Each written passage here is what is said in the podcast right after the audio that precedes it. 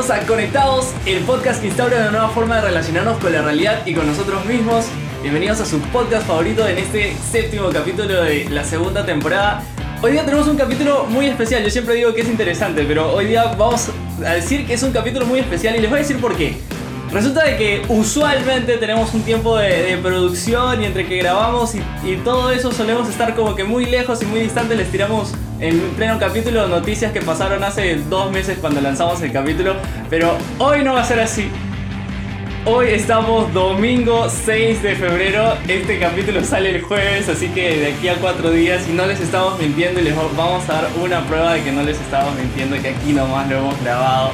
Eh, Nadal el domingo pasado acaba de voltearse un partido que era prácticamente imposible de voltear y ganó el Australian Open para convertirse en bueno, lo que ya era uno de los tenistas más grandes de, la historia. Eh, fue un partidazo. Y bueno, ahí está el dato. No les estamos mintiendo, Perú el martes empató, gol de, gol de Lorejas, así que este capítulo, vamos Perú, todavía se puede, solo hay que ganarle a Paraguay. Así que bueno, este, este capítulo es, es reciente, es actual y no solo actual porque lo estamos grabando este fin de semana, sino porque vamos a hablar nuevamente de actualidad. Yo sé que a, a, nosotros nos encanta hablar de redes sociales, nos encanta hablar de tecnología y bueno, este capítulo va de eso. Pero como nosotros somos humildes seres humanos de radio, humildes trabajadores de radio y no tenemos el conocimiento tecnológico, aquí no hay ningún ingeniero de software hemos decidido con nuestros contactos, la vez pasada nos apoyaron las cervecerías, esta vez nos ha apoyado HyperX eh, para traer a uno de los más importantes y referentes en, la tecnología. Es, un amigo nuestro también. Eh, él es Philip y él nos va a hablar sobre el tema de hoy. Philip, ¿de qué vamos a hablar hoy? Buenos días. Hoy día vamos a hablar de Big Data. Big Data es algo que haces cada día.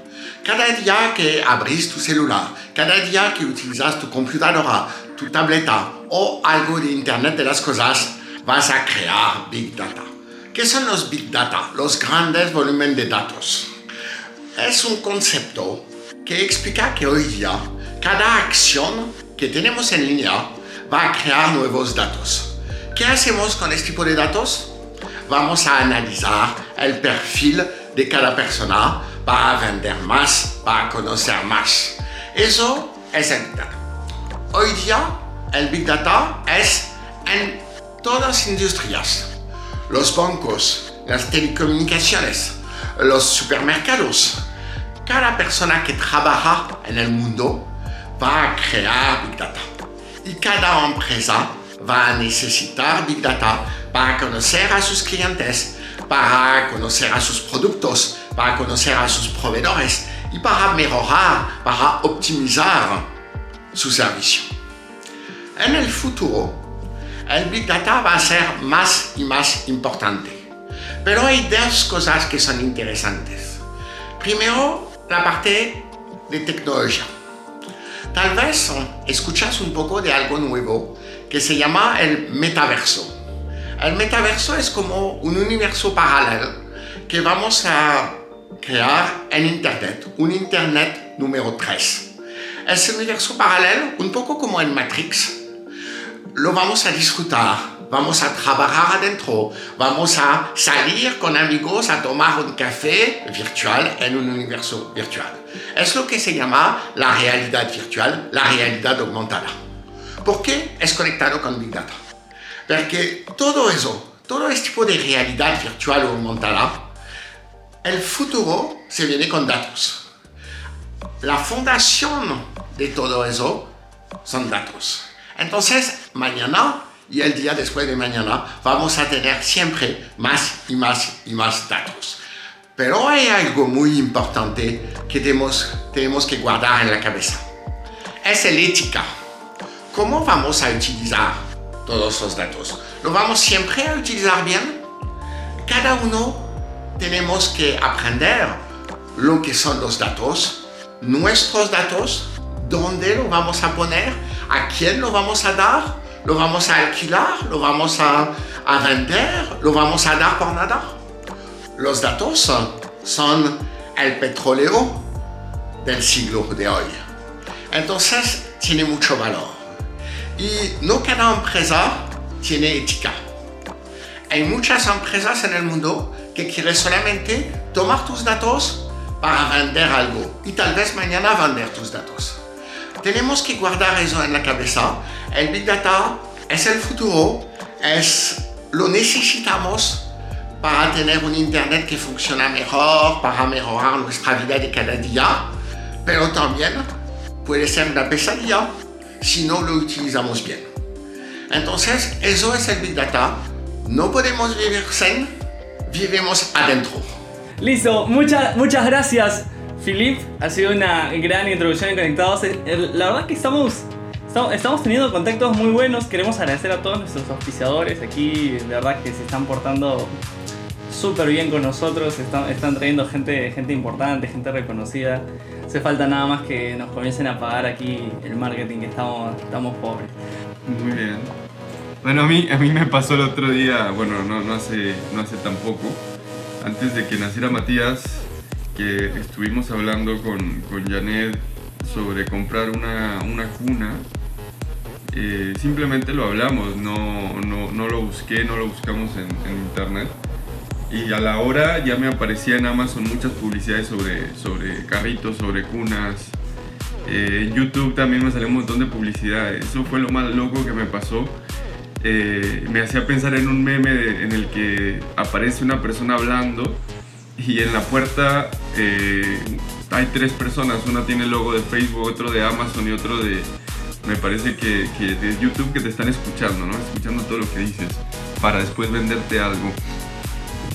Eh, sí, este voy a hablar en particular eh, de esta red, de este documental que se llama Social Dilema. Eh, este, este documental es un documental muy interesante, está en Netflix. A mí me, me, movió, me movió mucho la cabeza, me, me, me hizo cuestionar muchas cosas cuando lo vi. Y una de las cosas que hice, como decías, Víctor, es ahora el interés de las grandes compañías es ganar la atención, ¿no? Eh, Philip decía que Big Data es el petróleo del siglo XX, del siglo XXI. Porque de alguna forma eh, es, está ahí la, eh, el, el, interés económico y monetario, porque teniendo la atención de la gente es como se le puede vender productos, es como se le puede vender servicios. Entonces, el gran interés es la atención. Entonces, mientras más tiempo pases tú en tu teléfono, pasando de un video a otro o, estando en alguna red social que te van a aparecer publicidades, por ejemplo, eh, eso, eso es eh, prácticamente lo que, lo que quieren. Em, otra de las cosas que plantea el documental es que normalmente y en temas ideológicos eh, siempre te va a seguir sugiriendo videos, por ejemplo YouTube, de tus propios intereses. Entonces, si tú ves autos, te gustan los autos, bueno, te va a, te va a seguir sugiriendo videos de autos.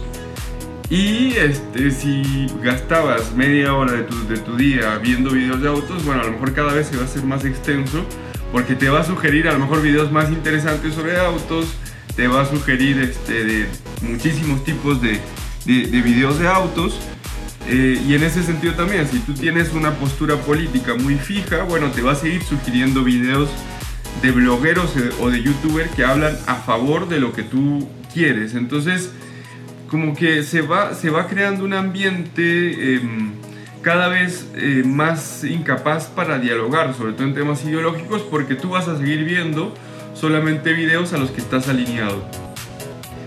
Y el otro gran punto que habla este documental es que eh, no se distingue la información verdadera de la falsa.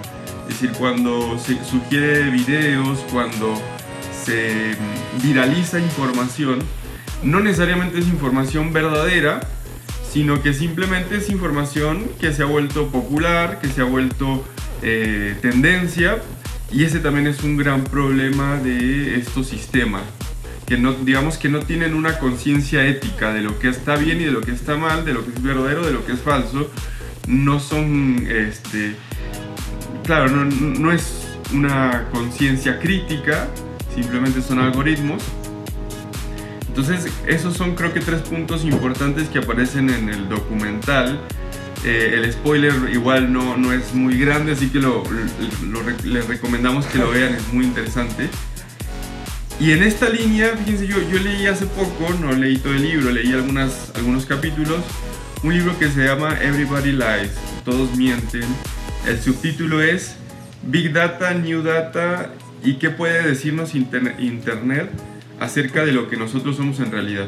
Bueno, en ese, en ese libro explica, por ejemplo, que en las elecciones de Estados Unidos, antes de que fueran las elecciones en muchos estados, ya se podía predecir quién iba a ganar simplemente por las búsquedas de YouTube, decir, oh, perdón, por las búsquedas de Google y de YouTube.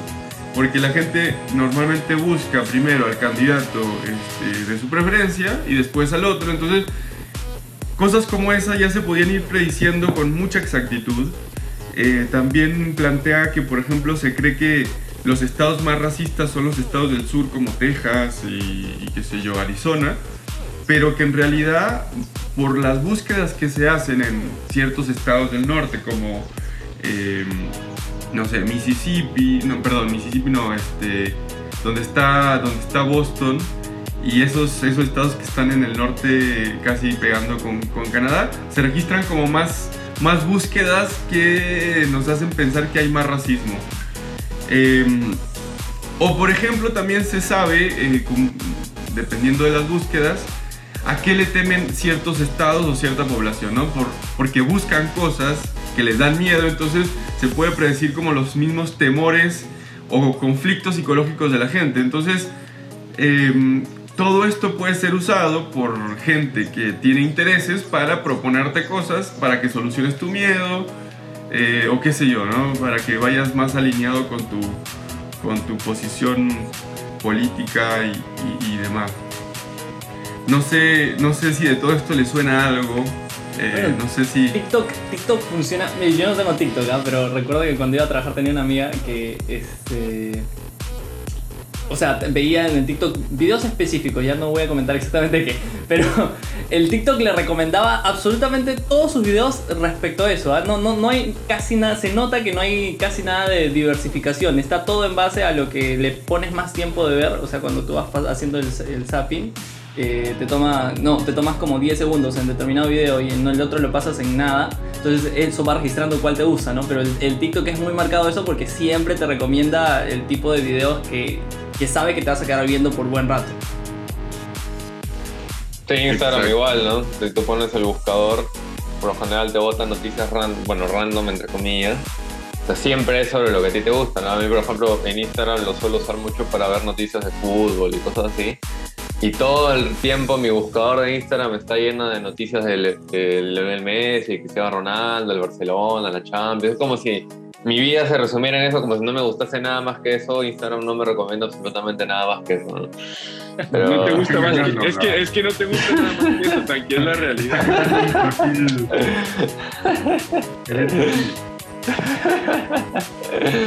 Yo una vez me puse a ver, y Facebook creo que no perdona, ¿no? Una vez me puse a ver eh, La Rosa de Guadalupe y, ¡No! y, nunca, y nunca más, nunca, siempre me aparece algún capítulo de, esta, serie, a pesar de que he puesto después este, no olvides de Scorsese, de cineastas importantes, siempre me aparece La Rosa.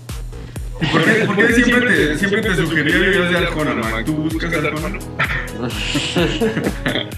sí, es como que no, no, no entienden la broma, son, son como... como autistas, ¿no? Este, que no, no, no, entienden el doble sentido. Este, no me perdonan eso.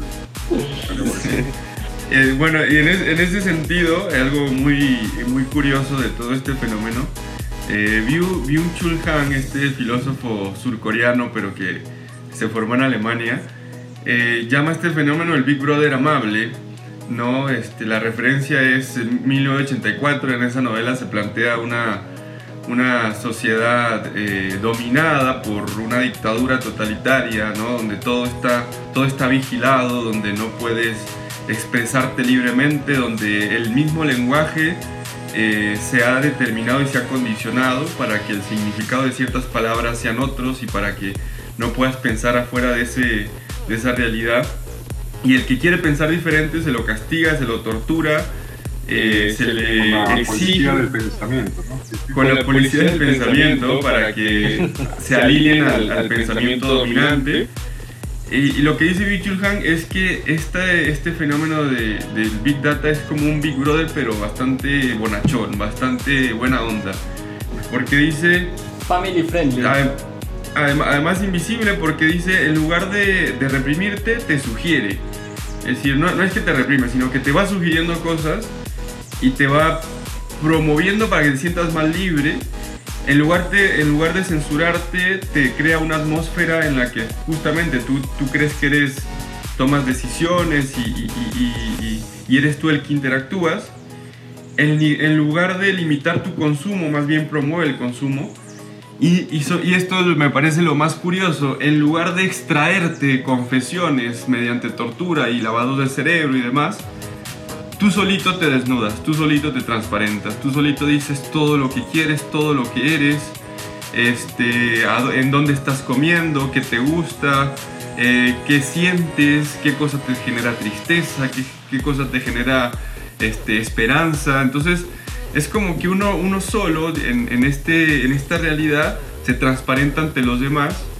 Pero el gran problema acá no es, no es solamente que, bueno, que no está bien decir todo lo que nos pasa, ¿no? Porque eh, es, es también creo que una- un, un síntoma de, de cierta inmadurez querer decirlo todo a todos, sino que además este, toda esa información la están utilizando, primero que se está registrando, se está utilizando para después eh, generarte, como decía Víctor, más adicción, para que pases más tiempo en tu celular, para este, proponerte productos, para eh, sugerirte ciertas posiciones ideológicas o políticas, entonces me parece que ese es el problema. Ahora, en la. Estoy investigando y, por ejemplo, la navegación en privado o de- la navegación en incógnito te, te salva de, de Big Data. ¿Pero tú eh, crees que realmente no, no, no se registra? No. Yo, yo no, no o sea, dice que no registra, pero al menos no te sale. No, no se registra en te, tu- en tu- No se- eh, claro, no se guarda en tu historial, pero ellos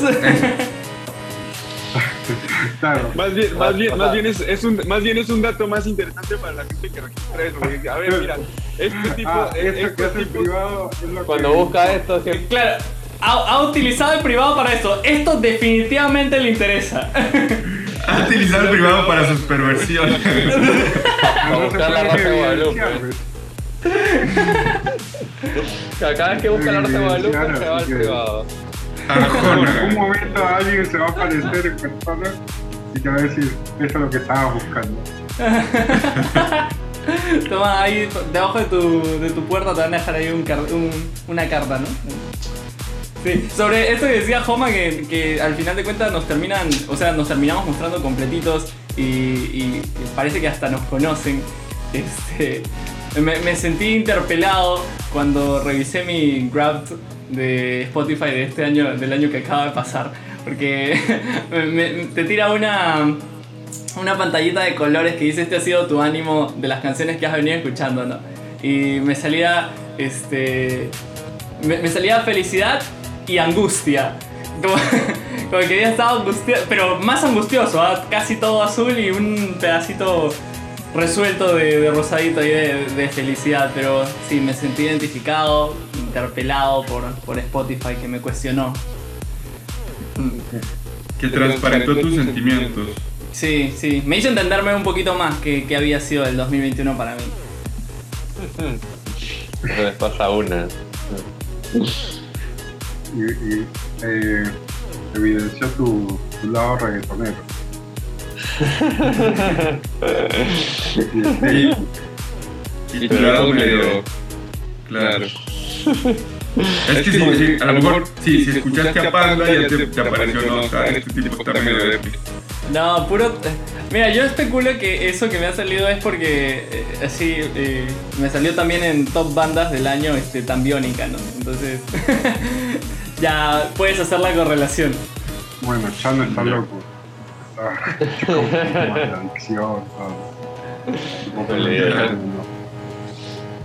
Bueno, y Taki, tú tenías, eh, hay una película que también hace referencia a esto, ¿no? Sí, justamente ahora, en- sí, es una peli. Justamente ahora en pandemia me la vi. Un día, eh, no me acuerdo quién me la recomendó, dije, a ver, está, está en HBO.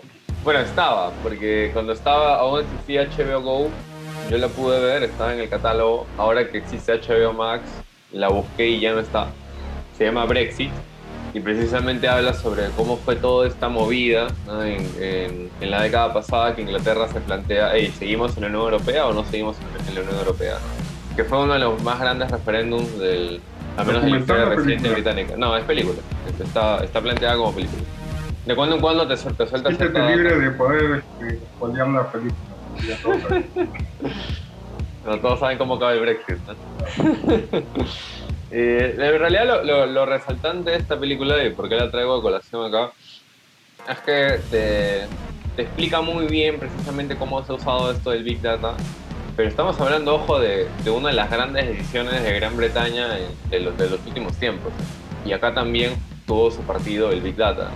Está representado en el personaje de Cumberbatch, que es Doctor Strange, creo que ahí sacan, lo mucho, o de la serie Sherlock. Y él precisamente encarna um, a un tecnólogo que se llama, el apellido es Cummings. Eh, ojo que todo, toda esta data es, es de la vida real, o sea, todos estos personajes existen. Y él, a él, a él lo jalan para el lado del, porque ojo, acá en Gran Bretaña habían dos grandes partidos, ¿no? El- la gente que quería salir de la Unión Europea y la gente que no quería salir de la Unión Europea. Ya, a, él, a él lo fichan para el bando de aquellos que quieren salir de la Unión Europea. Entonces, a él te lo representan como un, digamos, joven dentro de la política, porque por lo general en la política y sobre todo en Inglaterra te dan esta impresión y que es así de que los, los políticos de ahora son la mayoría tíos, son un poco, gente un poco mayor y que precisamente su visión de la política es un poco chapada a la antigua. Pero él lo traen como un fichaje joven, ¿no? como alguien que, puede plantearse unas ideas, puede, revol- puede revolucionar un poco. Y él, él se topa en un momento dado de la peli con, con un tipo que es eh, experto en Big Data. Le dice, oye, mira, te podemos eh, dar una mano con esto, ¿no? ¿Y qué es exactamente la idea que le plantea? Le dice, mira, yo te puedo traer todo un equipo de gente que con este software nosotros vamos a poder acceder a los usuarios de Facebook y de Twitter de la gente y vamos a poder ver, analizar sus preferencias. ¿no? Por ejemplo, en, en tal lugar de Gran Bretaña tienen preferencias por tal cosa. Entonces, en base a esas preferencias, yo te puedo decir de que todo este grupo de gente es mucho más factible que vote a favor de que Gran Bretaña salga de la Unión Europea. Entonces, ese va a ser nuestro, nuestro público objetivo. A ellos son a los que los vamos a bombardear. Entonces, lo que hacía en este, o sea, lo- lo- el rol que jugaba aquí el Big Data eran dos cosas, básicamente. La primera es que te identificaba como público objetivo. O sea, en base a las preferencias. Ojo, ni siquiera, porque por, por ejemplo, hace rato José Manuel decía, eh, por ahí buscas, buscas tu, tu candidato o buscas tu partido político, entonces es más fácil que digas, ah, bueno, este tipo está relacionado con esto. ¿no? Acá ni siquiera era tan así, o sea, tú podías ser un tipo, no sé, que estaba en Facebook buscando cierto tipo de noticias, por el tipo de likes a las páginas que le habías dado, y en base a eso te sacaban un perfil. Y decían, esta persona es muy probable que vote porque sí quiere salir de Gran Bretaña. Y aparte de una vez ya identificarte como, como público objetivo, te comenzaban a bombardear de publicidad. ¿no? Entonces, una vez que tenían, no, no se le decían, mira, acá tienes este- estos 30 millones a los que vamos a bombardear ah, de publicidad. Y te comenzaban a bombardear de publicidad. Siempre publicidad del Brexit, que vota porque Gran Bretaña salga, arriba la libertad, arriba la independencia, bla, bla, bla, bla, bla. Que muchas veces era publicidad tanto del, del partido político como a veces también era lo que se denomina fake news. ¿no? Lo combinaban un poquito de todo. Entonces, toda esta gente que no sé, cada vez que abría su Facebook, cada vez que abría su Twitter, siempre se topaba con alguna noticia del, del Brexit, siempre se notaba con, hey, seamos independientes, hey, seamos, seamos la nueva generación, seamos la, la gente libre, bla, bla, bla, bla, bla. Entonces, gente que, ojo, y muchos de ellos eran gente que, y como pasa en, to- en, en, la- en todas las, las- las- las elecciones a nivel mundial, que ni siquiera tenía claro por quién votar, ¿no? O sea, gente que por ahí está tomando un café y te pregunta, oye, ¿tú qué vas a votar? Ah, la verdad no sé, ¿no? Y ellos también eran parte del público objetivo. Esa gente que, aún no estaba, indecisa, digamos, también era parte de esta gente que atacaba. Entonces, en realidad toda la movida del Brexit fue virtual. No se hizo mucha campaña, como por ejemplo se ve acá en Perú, una, una campaña física palpable del candidato saliendo a, a gritar con banderas y hacer movidas, martes rojo, también se hizo. Pero en realidad la gran movida estuvo en redes. Y, y demuestra un contraste muy claro entre el partido que votaba porque sí salgan de la Unión Europea, que eran mucho más tecnológicos y se apoyaron mucho en el Big Data, y aquellos que no querían salir de la Unión Europea, que más bien eran como, los pintaban más bien como los retrógradas, ¿no? los que nunca se metieron a hacer la movida en redes sociales, no les importó mucho eso, pensaban que más bien ganarían con una movida a lo, a lo clásico, ¿no? Hacer la típica campaña política, gastando mucho dinero en pancartas, publicidad física. Pero ellos se dieron cuenta, los, los que querían que salga la Unión Europea, que en realidad la movida estaba en las redes. O sea, la- a, la, a la gente lo que le interesaba era, o sea, por donde podías atacarlos, era por las redes, por la publicidad virtual, ¿no? por su Facebook, por su Twitter.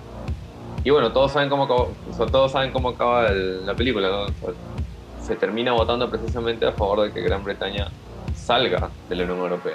Pero todo eso, sea, digamos, toda esa campaña fue, to- fue casi en, en 90% virtual y todo apoyándose en el Big Data. Entonces, un poco un ejemplo de cómo el Big Data puede ser usado para, grandes para grandes cosas. Un ejemplo chiquito sucedió también en Estados Unidos, que era lo que mencionaba Homa en las elecciones presidenciales de Estados Unidos en 2016. Todos vieron cuando Zuckerberg lo citaron a las, a las cortes, ¿no? se hizo una noticia mundial. Y es que precisamente también aquí Face- Facebook, sobre todo, jugó un rol importantísimo en las elecciones del 2016, ¿no? o al menos quiso jugarlo. Zuckerberg, bueno, salió a decir eh, mil disculpas, la verdad que no pusimos la, la defensa necesaria, nuestra data nos la quitaron, tendríamos que haber puesto mejor protección de nuestros datos. Estás hablando de Facebook, o sea, que te digan que Facebook no tiene una buena protección de tus datos, es como un poquito de... No, me quieras ver la cara de tonto, o sea, es difícil que una red como Facebook no haya pensado en una mejor barrera de datos.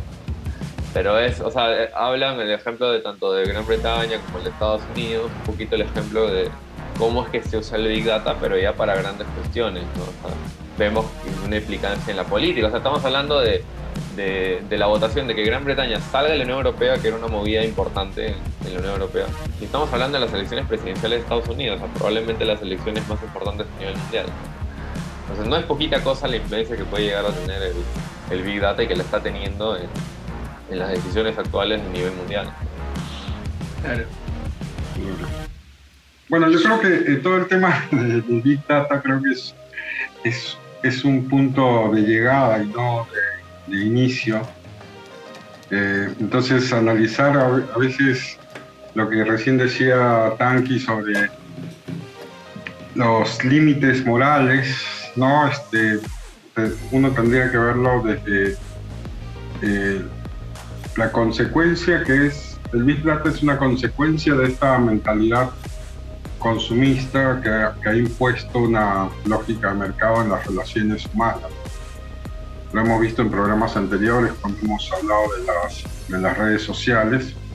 Eh, entonces yo creo que eh, todo esto que estamos hablando, sí hay una deshumanización cuando todos nuestros actos se pueden me- medir en el ámbito del marketing y creo que este, ver el- al ser humano como, como este, elementos para cuantificar algo o para poder vender algo, eh, va perdiendo la noción, se pierde la noción de individuo, de, de- ser único e irrepetible, ¿no? Este, eh, eso, eso por un lado, ¿no? Pero también eh, el Big Data no es solamente procesamiento de datos o acumulación de datos, sino que uno mediante algoritmos puede manipular justamente la, la conducta del ser humano y llevarla hacia una determinada este, dirección.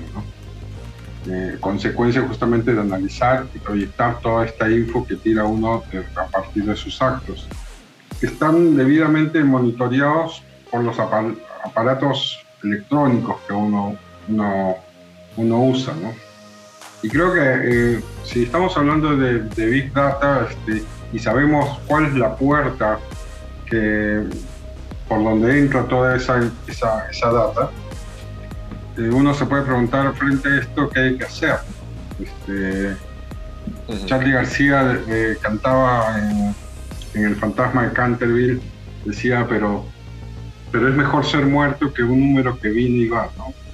Y esto, claro, es, es una salida radical, eh, pero al parecer es la ideal, ¿no? O sea, eh, e- esta canción es del- de los años 70, este, y ya estaba, ya, ya se veía esta cuestión de cómo cómo el ser humano se ha convertido en un número, de una estadística, y, y él dice, claro, es mejor ser muerto que ser utilizado para las estadísticas de otros. Entonces, yo creo que acá lo, que, lo, que, lo que plantea es, es preguntarse cuánto queremos servir a las estadísticas de este gran hermano del, del mercadeo. ¿no? Al parecer si- siempre volvemos a esta, a esta encrucijada que, que propone Matrix, ¿no? que es la pastilla azul, la pastilla roja. Y, yo, he conocido eh, eh, y he visto grandes conocedores de este negocio, tanto cuando uno este, sabe un poco de la vida de Bill Gates, o por ejemplo en el caso argentino Mario Pergolini, que es, es uno de, los- de los, que está más metido en, este, en estos negocios, esta- estas personas son muy austeras con sus aparatos electrónicos y, y son muy austeros también. Y esa bajada, y es, parece una bajada de línea hacia sus hijos también. sus hijos no, no son grandes consumidores de, de- de grandes celulares, este, no, no tienen las grandes tecnologías. Claro, y uno se pregunta si, si estos que saben del negocio son austeros, es porque justamente saben el perjuicio que genera este, toda, toda esta exposición frente a los aparatos electrónicos. ¿no? Entonces creo que eh, una, una, una posible so- solución a, to- a toda, toda esta cuestión es este, como- comenzar a limitar nuestros, nuestros usos este, frente, a, frente, a las, frente a las pantallas. ¿no? Este, como que desaparecer de las estadísticas porque ya no somos tanto ya no somos tan usuarios de, de las grandes tecnologías ¿no? y, y creo que eh, sobre todo porque eh, se, se sabe y, y, estos estos que manejan el negocio saben que estas cosas generan adicción y hay, hay que hay que justamente desintoxicarnos de, de- tanta de, tanta exposición este, virtual y, y creo que más con esta pandemia que vivimos hay que recuperar creo que el ámbito de lo, de lo real, ¿no? el encuentro presencial para desintoxicarnos justamente de los aparatos electrónicos. Llevaremos algunos días a lo mejor este, como con síndrome de abstinencia, pero, pero bueno, este, hay que pasar ese, ese momento de quiebre y, y- darse cuenta que, la vida está más allá de, la- de las pantallas también. Sí, es, es este, es muy loco lo que dices. En, un momento había, había escuchado que en Silicon Valley muchos de los grandes eh, eh, genios de la tecnología eh, llevaban a sus hijos a un colegio este, Montessori, ¿no? donde, don- donde tienen mucho contacto con cosas naturales, donde no, no los, no les permiten usar celular o, o iPad o tecnología. Y, y claro, ahí ves como la, la contradicción o, o la... Cómo, cómo esa gente sí ve las consecuencias, como dices. Y me hacía pensar en un capítulo de Black Mirror eh, de la última temporada, de un tipo que va manejando, viendo su celular y, y por ir viendo su celular este, choca.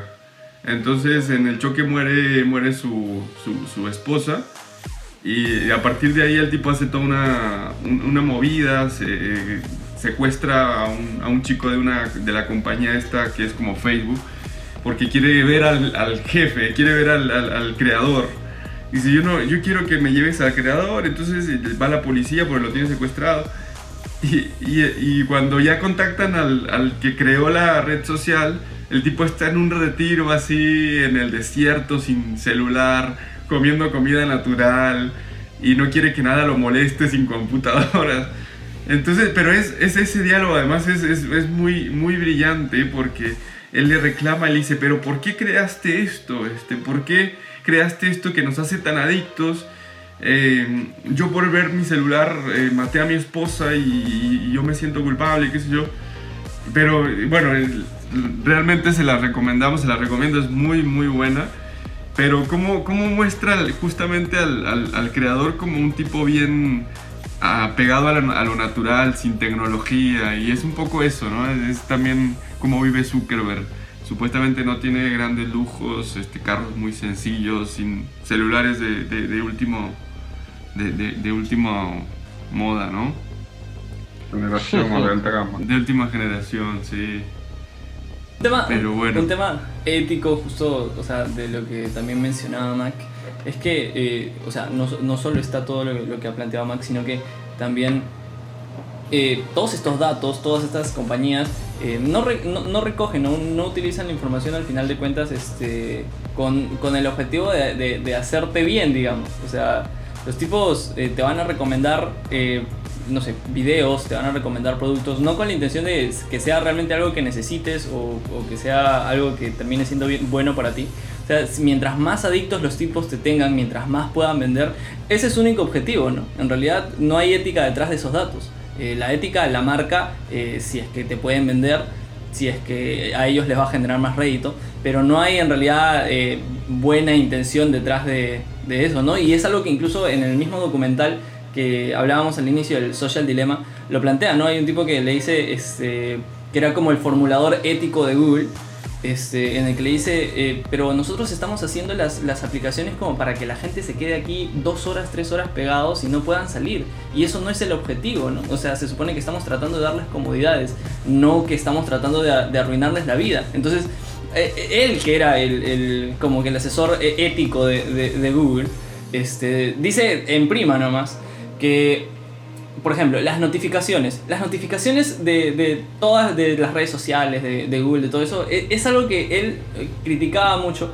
Porque es algo que constantemente, creo que a todos nos pasa, estás haciendo algo, estás, estás metido en, concentrado en algo y de la nada, pum, te suena el celular. O te, brilla la pantalla nada más. Entonces ya te quita totalmente la concentración, te desvía, no te permite estar y estás pendiente únicamente en tu mente, de, repente no lo revisas en ese momento, pero ya tu mente so- solo está pensando en que tiene que resolver esa, esa duda, esa tensión que se ha generado con agarrar el celular. Entonces es como que siempre genera tensión y te lleva el celular, genera tensión y te lleva el celular. Y nunca buscando este, realmente hacer como que bien a la, a la vida de la gente, ¿no? Aquí hay 100% un- una intención de vender y nada más, ¿no? Nosotros, el mismo Social Dilemma lo plantea, eh, nosotros nos hemos convertido en el producto, ¿no? No- Nos hemos convertido en un objeto para, para toda, esta, toda esta gente que, que invierte dinero en, en- en el uso de las tecnologías.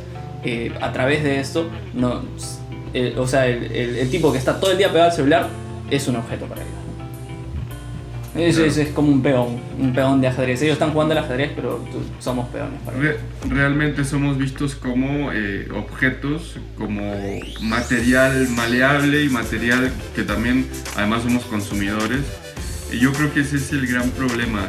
O sea, psicológicamente está condicionando, te están condicionando para que tú vayas constantemente más y más y más y no puedas salir de ahí. Este, de hecho, de hecho eso, eso justamente le, le recrimina en esta serie, en este capítulo.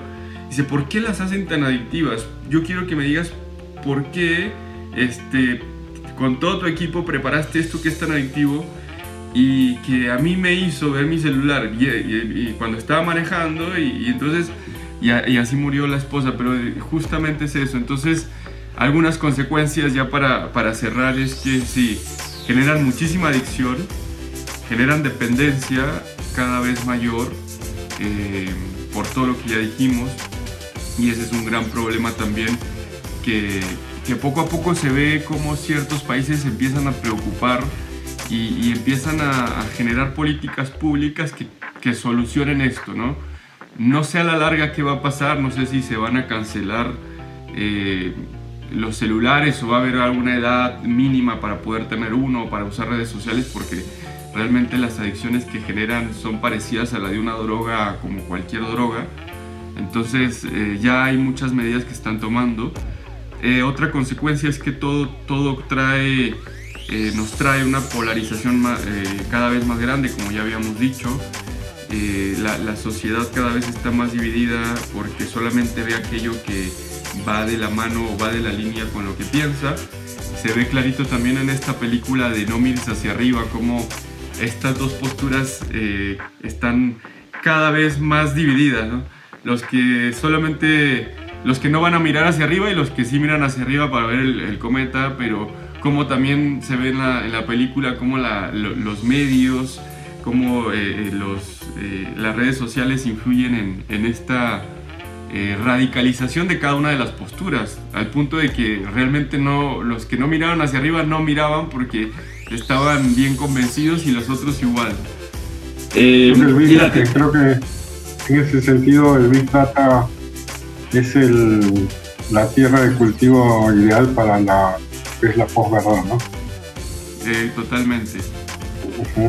Puedes crear a partir de, de, la, de los datos, de, los, de las cosas que te va tirando el público, lo que es una, una crear una verdad para ellos y otra verdad para los, para los otros grupos y, con el mismo grado de certeza, ¿no? Así es, totalmente. Sí, entonces eso tiene que ver con que también em, aumenta o promueve el empobrecimiento de la experiencia humana, ¿no? O sea, la desinformación, la pérdida del sentido de lo real.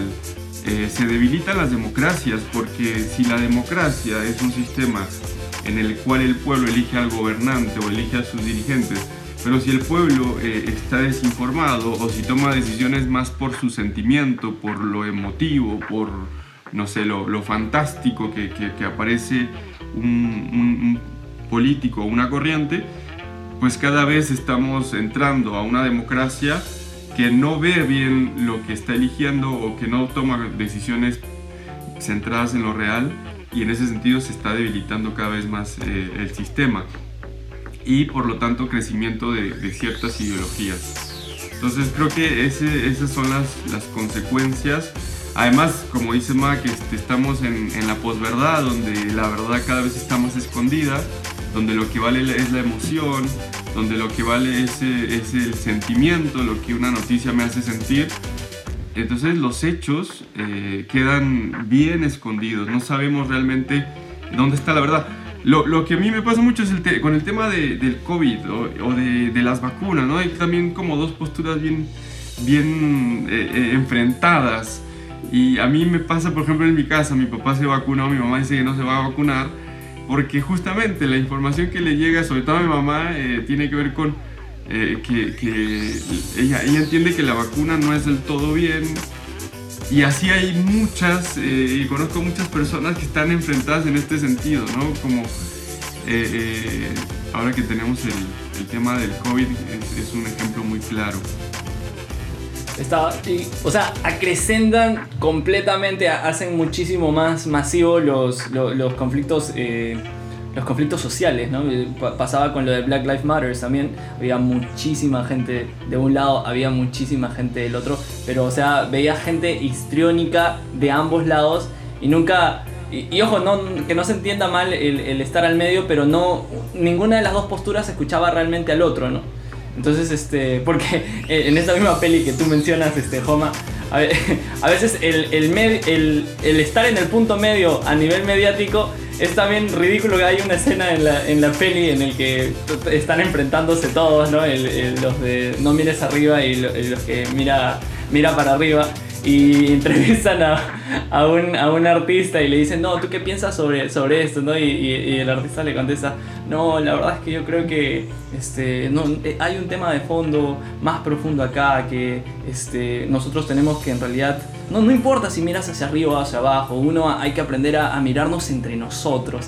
Entonces, claro, o sea, eh, ese, ese punto medio mediático no llega a ningún lado, pero a lo que vamos es, este, definitivamente las redes sociales terminan haciendo histriónicas ambas partes, pero nunca indagamos, indagamos en, la verdad misma, en tratar de, lo que no tiene mi misma postura, saber qué cosas de verdad tiene eso que está diciendo él. No, pero ahora el gran noticiero es Facebook, ¿no? Creo que es una de las, de las grandes pruebas de que la gente ni siquiera le interesa, ¿no? Uno, uno va donde tu amigo y dice, oh, mira, me enteré de esto, ah, ¿dónde lo sacaste? Ah, me lo topé en el celular en Facebook, ah, mira, qué grosso, ¿no? Como si Facebook ahora fuese el gran, el gran noticiero a nivel mundial, ¿no? Ya, le interesan los periódicos, las revistas, la gente saca toda su información de Facebook. Y en verdad el, el gran porcentaje de la información que te tomas en Facebook es, es muchas veces falsa y precisamente con la intención de ser falsa. ¿no? Pero bueno, habla un poco de la, de la generación que estamos viviendo. Yo creo que Totalmente. los creadores de todo eso fueron en su juventud este, vendedores de piramidales. ¿no? Sí, muy, probable, muy probablemente. O son, o son su otra inversión. Creo que para, para, ir terminando el capítulo ya, este, hay, hay una reflexión importante que hacer. Este, y es que este, este tema de las Big Data, al final de cuentas, este, si bien, como mencionábamos, nos terminan viendo como peones y pueden, a partir de las cosas que nos van dando a través de las redes, nos van dando, van controlando ciertos comportamientos. Eh, en efecto, es así, ¿no? O sea, más allá de si está bien o mal, este, termina siendo así, terminan controlando ciertos aspectos de, de nuestra conducta, incluso de forma voluntaria, porque les hemos cedido esa, esa capacidad para hacerlo. Pero eh, en, la misma peli, en Don't Look Up, porque plantea bastantes cosas. eh, ojo que les estamos dejando un montón de pelis para que revisen. ¿ah? ¿Cu- ¿Cuáles hemos mencionado? Hemos mencionado Don't Look Up, hemos mencionado el capítulo de Black Mirror el- en la última temporada, el de, Facebook, no, recuerdo cómo se llama. Hemos mencionado la de Brexit. Eh, ¿cuál, cuál nos mencionamos al inicio del programa? Social Dilemma, entonces ahí tienen cuatro para ver que mm, los va a hacer unos capos en el tema al, al nivel de Philip que nos hablaba al inicio, ¿no? Entonces, este, a, lo que voy con esto es que eh, en, un punto de la, de, la, peli de Don't Look Up, lamentablemente creo que en general los vamos a spoilear bastantes cosas. Este, eh, hay, hay un personaje que representa al Elon Musk de, la peli, que es como que el, inversor de las cosas, este, que tiene muchísimo dinero y que ve todo productivo. Entonces, este tipo tenía mucho dinero invertido en redes sociales y tenía todo este, había desarrollado tecnología con, al respecto de la Big Data, ¿no? Y había desarrollado un software que le permitía predecir a la gente cómo iba a fallecer, cómo, cómo iba a morir. Entonces agarraba por sus conductas. Claro, esto es una sátira, obviamente creo que Facebook no sabe cómo te vas a morir, pero representa cómo es que el- la forma en la que nosotros le hemos venido dando información siempre a Facebook nos ha hecho del todo predecibles. Entonces este personaje le comienza a decir al protagonista cómo se va a morir y le comienza a decir a toda la gente que está alrededor cómo se va a morir, ¿no? Entonces, a, medida que va sucediendo la serie, la película, las resoluciones de las muertes de esos personajes son todas como lo había predicho el, este, este Elon Musk de Don't Look. Pero el personaje, el protagonista, el principal, a pesar de que todos los demás habían muerto como habían sido predichos, este personaje no muere de esa forma. Al contrario, muere en el antónimo de lo que le habían mencionado. A él le habían dicho que iba a morir totalmente solo. Y, o sea, esa era la predicción. Y al final de la película vemos como él no muere solo, todo lo contrario. Muere acompañado, muere de la gente, al costado de la gente que quería. ¿A, dónde vamos con esto? Eh, al final de cuentas, eh, si nuestro comportamiento es solo el, de tomar tu celular y todo lo que haces, eh, o sea, es, está encerrado en lo que haces en redes sociales, efectivamente, eres una persona predecible, eres una persona que siempre se va a saber qué vas a hacer y que en realidad no tienes vida, ¿no? No, no, no, tienes elección, no tienes real libertad sobre las cosas este personaje representa a lo largo de la peli cómo va tomando decisiones, cómo va enfrentándose a ciertas cosas y, y va viendo, oye, hice mal acá, hice bien acá, voy a enmendar las cosas, voy a revisar, voy a hacer acto de conciencia de las cosas que yo hago y decido, de- decido algo, decido cambiar, decido, decido enfrentarme a lo que estoy viviendo. Entonces, este tipo, por esas decisiones que comienza a tomar en su vida, muere de totalmente otra forma. Muere, muere, como les digo, en el antónimo de lo que le habían predicho. ¿A, a dónde vamos con esto? Es que, al final de cuentas, si nosotros, como siempre menciona Joma, tenemos verdadera vida interior, si nos examinamos a nosotros mismos, si estamos pendientes de las cosas que suceden en, en el mundo terrenal, en lo material, no, no, no, no en Facebook, no en Instagram, allá afuera, si te juegas un partido, si, no sé, si sales con tus amigos a, a la noche, si estás pendiente de esas cosas y si tú mismo revisas tu vida, si tú mismo tomas decisiones para ti, eso te hace una persona viva, vivaz, eh, que, que no, no, no eres predecible, que tienes realmente libertad sobre ti mismo. Esa decisión te da libertad. Pero mientras te mantengas en, en no examinarte, en simplemente caminar y caminar y revisar tu celular todo el día, bueno, eres tal cual un peón, un objeto y, y lo que las Big Data te ven que eres, ¿no? Un código de barras y nada más. ¿no? Entonces hay que, hay que vivir afuera, no adentro. Hay que vivir, hay que vivir afuera, no adentro. Definitivamente. Sí, es, es- es un tema. Es un tema, ese, pero también yo, yo, conozco gente que se ha salido de todo, ¿no? No, ya no tiene nada. Este, ha, ha eliminado su cuenta de su cuenta de Facebook, no tiene, solamente tiene un correo, tienen correos para, para mandarles mails, pero que se han ido completamente. eh, sí, es, no sé, es también un extremo que eh, es un poco desconectarte de, de la vida social porque gran parte de, la- de tu vida social en estos tiempos ocurre en Facebook. Como antes, en un momento habíamos hablado, ahora Facebook es la plaza pública donde, donde todos salen a... a- es muy común en los pueblos en México que en las plazas uno sale eh, a, conocer gente, a hablar con tus amigos, este, no sé, te pones eh, una ropa una, una ropa nueva porque quieres presumirla en la plaza y quieres eh, entonces poco Facebook es eso es, es, es la es la, la nueva plaza pública donde se interactúa y bueno seguramente todos tenemos familiares en otros lados eh, en otros países y Facebook de alguna forma nos mantiene ahí enterados de lo que están haciendo de, de las que no sé de las fotos a donde están yendo entonces eh, es, es también un, un extremo muy radical ya salirte por completo. Eh, no sé, yo no sé, yo no lo haría, creo que No, es- es- no podríamos en realidad tampoco. No, somos, somos víctimas del, del sistema que criticamos. No, ese no es el camino, creo. A lo contrario de lo que dice Buffett, ese no es el camino. No hay que borrar este, la- los mensajes de nuestras tías ancianas porque eso nos hace recordar que hay una vida más allá de la red. Claro. Creo, creo que el punto, el, punto correcto parte en el momento en el que te das cuenta de que lo que sucede fuera, en lo que sucede ahí mismo, aquello que tú puedes tocar, ver, palpar, o sea, con, contigo mismo de forma material, tiene una prioridad por encima de lo que está sucediendo en tu celular.